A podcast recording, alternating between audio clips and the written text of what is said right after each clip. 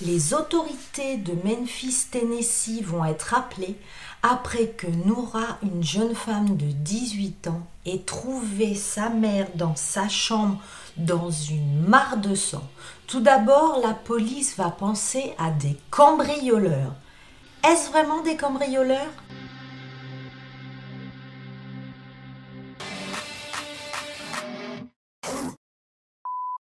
Hi tous, bienvenue sur ma chaîne Cécile Story où aujourd'hui je vais vous raconter une histoire bah, qui déjà bah, qui déjà m'a brisé le cœur et qui vous allez voir va être faite de beaucoup de retournements de situation. Allez, c'est parti Jennifer Schroeder est née en novembre 1965, elle vit à Memphis. Puis elle va déménager de Memphis en 1980. Elle a ensuite obtenu son diplôme à l'université et c'est une très bonne athlète. D'ailleurs, elle est décrite comme une jeune femme sportive, généreuse et très compatissante. Puis elle va se marier, avoir une petite fille, Noura, le 17 mars 87. Malheureusement, elle va divorcer quand elle aura 39 ans. Elle va obtenir la garde de sa fille et mère et fille et toute la famille d'ailleurs diront qu'en cas de divorce et de séparation et de famille monoparentale, la mère et la fille étaient fusionnelles extrêmement proches.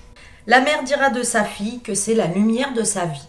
Les proches, comme je vous l'ai dit, diront qu'elles étaient tout l'une pour l'autre, car en cas de séparation, donc, ben, l'une se raccrochait à l'autre. Maintenant, Jennifer, la mère donc, travaille pour SunTrust Capital Market en tant que banquière dans l'investissement. Mais le 5 juin 2005, vers 5 heures du matin, après une fête, Noura rentre chez elle. Elle a maintenant 18 ans. Elle a trouvé à la maison sa mère couverte de sang dans sa chambre. Elle s'est précipitée chez un voisin pour obtenir de l'aide. Ils ont appelé le 911. C'est une scène d'horreur. Les autorités ont vu que Jennifer était nue au pied du lit avec du sang partout. Elle avait été poignardée plus de 51 fois dans une attaque, dira la police, extrêmement violente et perverse. Heureusement, il n'y avait aucun signe d'agression intime. De plus, le tueur avait placé un panier en osier sur la tête de Jennifer comme pour cacher son visage. Noura, elle, à l'extérieur, était totalement horrifiée. Elle dira Il y a du sang partout. Je suppose que cette image horrible me collera à la peau toute ma vie. C'est la chose à laquelle je repenserai encore et encore. Mais à ce moment-là, je me suis dit que j'avais besoin d'elle, dira-t-elle en pleurant. Donc, comme nous l'avons dit précédemment, Nora avait couru chez un voisin pour obtenir de l'aide. Puis elle a fait un appel au 911. L'appel était ce qui suit. 911. Pompier, quel est le problème? Dites-moi exactement ce qui s'est passé. Nora. Quelqu'un s'est introduit chez moi, ma mère saigne. Avez-vous vu ce qui s'est passé? Non, non, je viens de rentrer. Est-ce qu'elle respire?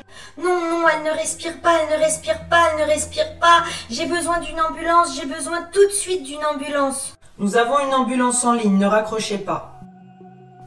Comme je vous l'ai dit, la police a couru vers la maison des Jackson et ils ont été les premiers à entrer. Et c'est là qu'ils ont trouvé Jennifer Jackson nue, ensanglantée et morte. Le policier dira Je me souviendrai toujours de cette affaire simplement parce qu'elle était sauvage. Elle était criblée de blessures au couteau, 51 coups. C'est absolument et sans aucun doute une scène très violente. Le sang avait giclé partout sur les draps. C'était une scène sanglante que donc je n'oublierai jamais. À l'époque, les autorités vont remarquer du verre brisé dans la cuisine. Il venait d'une porte qui menait au garage depuis la cuisine.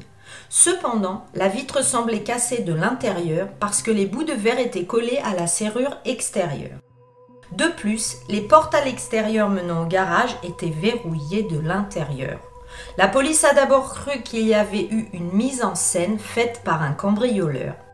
Lorsque Noura a été interrogée, elle a dit à la police qu'elle avait été à un festival avec des amis, puis à deux fêtes. Elle a admis ce soir-là avoir bu et fumé de la tisane. Puis, Noura dira que dans la soirée, elle s'était rendue à une station-service pour acheter des cigarettes, qu'elle s'était promenée dans la rue pour se rendre chez un ami vers 3h30. Noura a ensuite mentionné son retour à la maison vers 5 heures du matin et la découverte du corps de Jennifer, sa mère. Cependant, les autorités vont remarquer que Noura a une coupure fraîche à la main. Ils vont lui demander où elle s'était fait cette coupure. En réponse, elle a affirmé que cela s'était produit cette nuit-là dans une fête, qu'elle s'était coupée sur une bouteille de bière. De plus, Noura n'a pas parlé à la police d'une visite à un magasin de Walgreen. Et il est fort possible pour Noura d'avoir oublié de mentionner ce détail parce qu'elle était totalement affolée, horrifiée. Des images de vidéosurveillance vont être retrouvées à environ 4 heures du matin. Ils vont la montrer en train d'acheter des fournitures de premiers soins, pansements et autres, et de demander un mouchoir en papier pour essuyer sa coupure à la main. La police va retrouver les fournitures de premiers secours dans sa voiture. Les dossiers téléphoniques ont suggéré que le téléphone de Nora était entre 1h et 3h du matin coupé, ce qui était totalement inhabituel pour elle. Cette période coïncide également avec le moment où la police a cru que Jennifer était tuée. Bientôt, ils ont commencé à soupçonner Noura du meurtre. Serait-ce une coïncidence fortuite? Cette théorie va être alors étayée par des déclarations d'amis et de certains membres de la famille. L'enquête a révélé que Noura et Jennifer avaient des problèmes, les proches affirmant que la mère était frustrée par la consommation de tisane de sa fille et s'y opposer. Elle avait également un mode de vie bohème, et voir sa fille consommer de la tisane, ça, Jennifer ne le supportait pas, mais alors ce qu'elle supportait encore moins, c'est qu'en plus, elle dilait, elle en vendait. La sœur de Jennifer, donc la tante de Noura, a plus tard témoigné que les deux se sont disputés à ce sujet une semaine avant le meurtre. L'oncle de Noura a déclaré que dans le temps qui avait précédé la mort de Jennifer, Noura se serait renseignée sur ce qu'elle hériterait si Jennifer mourait. Ils diront aussi que cette jeune fille était menteuse, addict aux substances et colérique. Un autre membre de la famille pensait que le petit ami de Noura, Irvine, un pasteur méthodiste, pourrait être le coupable, car il était avec Noura extrêmement contrôlant et ne supportait pas sa mère. Mais cette piste n'a mené à rien. La police va interroger Irvine, le pasteur, et lui, il dira à la police qu'il dormait au moment du meurtre, chez lui, à Jackson dans le Tennessee, à 90 minutes du domicile de Jennifer. La police de Jackson a alors interrogé Irvine et n'a trouvé donc aucune preuve impliquant Irvine dans le meurtre de Jennifer. Et le vent va tourner. Les autorités ont supposé que Noura avait tué sa mère dans une crise de rage. Mais rien sur les lieux du crime ne va lier Noura à sa mère. Il n'y a pas son ADN et on ne retrouvera jamais l'arme du crime et ni des vêtements ensanglantés. Parce que vous imaginez bien qu'avec 51 coups de couteau sur la mère, la personne qui a tué Jennifer serait forcément tachée bah, de giclées de sang. Et Noura, elle, ses vêtements étaient totalement propres. De plus, les autorités ont trouvé au moins trois profils ADN non identifiés sur les lieux du crime. Noura, qui s'était faite faire les ongles ce 4 juin 2005, n'avait aucune échymose sur son corps et ses ongles étaient intacts, ce qui suggère qu'elle ne s'était pas battue ou avait eu une violente dispute. Alors, Noura serait-elle une ville gredaine Serait-ce un parricide? En tout cas, l'accusation, elle le pense et a jugé Noura pour le meurtre de Jennifer.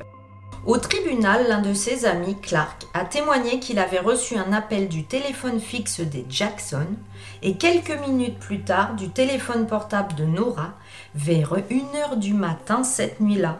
Cependant, Nora a affirmé qu'elle n'était pas rentrée chez elle avant 5h du matin. Mais le coup de fil du fixe aurait été passé à une heure de la maison. Donc Nora était-elle chez elle bien avant ou cette amie Clark ne se rappelle pas bien les horaires cette nuit-là? Les autorités, elles, pensent qu'elle avait utilisé le téléphone fixe par accident sans y penser avant de repasser à son téléphone portable. La défense de Noura a fait valoir qu'il n'y avait aucune preuve physique qui montrait que Noura était le tueur et que l'affaire de l'accusation était basée sur des preuves circonstancielles, des preuves qui reposent uniquement sur des suppositions. Quand, en février 2009, Noura a été reconnue coupable de meurtre et condamnée à plus de 20 ans derrière les barreaux. Mais les choses vont changer pour elle en août 2014, lorsque la Cour suprême du Tennessee a annulé la condamnation. statuant que l'accusation avait fait une violation des droits de Noura et retenait en sa possession des preuves éventuelles disculpatoires qui pourraient donc l'innocenter. En fin de compte, Noura a accepté un plaidoyer d'Alford pour une accusation moindre et a été libérée de prison en août 2016 après avoir purgé plus de 10 ans. Mais où est Noura aujourd'hui Que devient-elle? Noura a donc été libérée en août 2016 après avoir passé 11 ans derrière les barreaux et a travaillé à la blanchisserie de la prison. À savoir que Noura était malade de l'endométriose et qu'en prison cela s'est aggravé. Un médecin a ensuite recommandé une hystérectomie, ablation chirurgicale de l'utérus. À sa sortie, elle a d'abord vécu avec Ansley Larson, un ami de la famille à Memphis, avant de déménager à Nashville. Finalement, Noura a ensuite déménagé à New York pour fréquenter l'Empire State College de l'Université d'État de New York. Oui, elle rêvait d'avoir un diplôme universitaire et espérait travailler dans la réforme de la justice pénale, en particulier pour aider les femmes détenues. Elle a donc continué à sensibiliser les gens aux condamnations injustifiées. Puis elle a travaillé comme réceptionniste dans un garage de voitures. Cependant, malheureusement, le passé et les pires habitudes reviennent au galop. Et en juillet 2022, il y a donc très très peu de temps, Noura a été arrêtée dans le Kentucky après avoir admis posséder de la coco, de la tisane et des médicaments. Voilà, cette triste histoire est finie. Bon bah d'abord, dis-moi si tu la connaissais et dis-moi si tu penses Nora innocente ou coupable. Bon bah j'avoue que moi j'avais la chaise entre deux culs, je ne savais pas trop. Et finalement, à bien y réfléchir, je pense qu'elle est coupable d'avoir demandé à des amis à elle, bah peut-être de supprimer sa mère parce que la famille dira qu'elle avait demandé bah, au sujet de son héritage parce qu'elle s'était disputée, parce que sa mère était contre son mode de vie, parce qu'il y a peut-être eu un appel de la maison à 1h du matin alors qu'elle était censée être ailleurs. Après, ben, je vous dis ça parce que ben, on n'a pas retrouvé son ADN et que elle, était nickel, elle n'avait aucune tache de sang. Et je me dis ben, que peut-être elle a demandé à d'autres personnes de le faire puisqu'il y avait trois ADN différents sur la scène du crime qu'on n'a jamais retrouvé.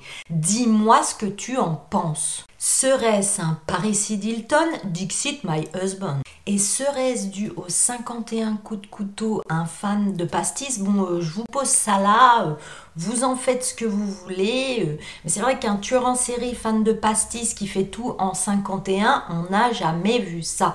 Trêve de blabla, pour me faire plaisir et pour le recensement, laissez-moi un emoji petite nana ou bonne femme bah, pour la mère et la fille parce que je vous avoue que bah, moi ayant une fille, ça m'a brisé le cœur cette histoire quand je faisais mes recherches et que je voyais les photos et que je les voyais toutes les deux en train de manger, en train de se faire des bisous. Ça m'a brisé le cœur parce que bah, d'une façon ou d'une autre, que ce soit la fille, bah, je trouve ça horrible pour la mère puis qu'une fille en vienne à faire ça.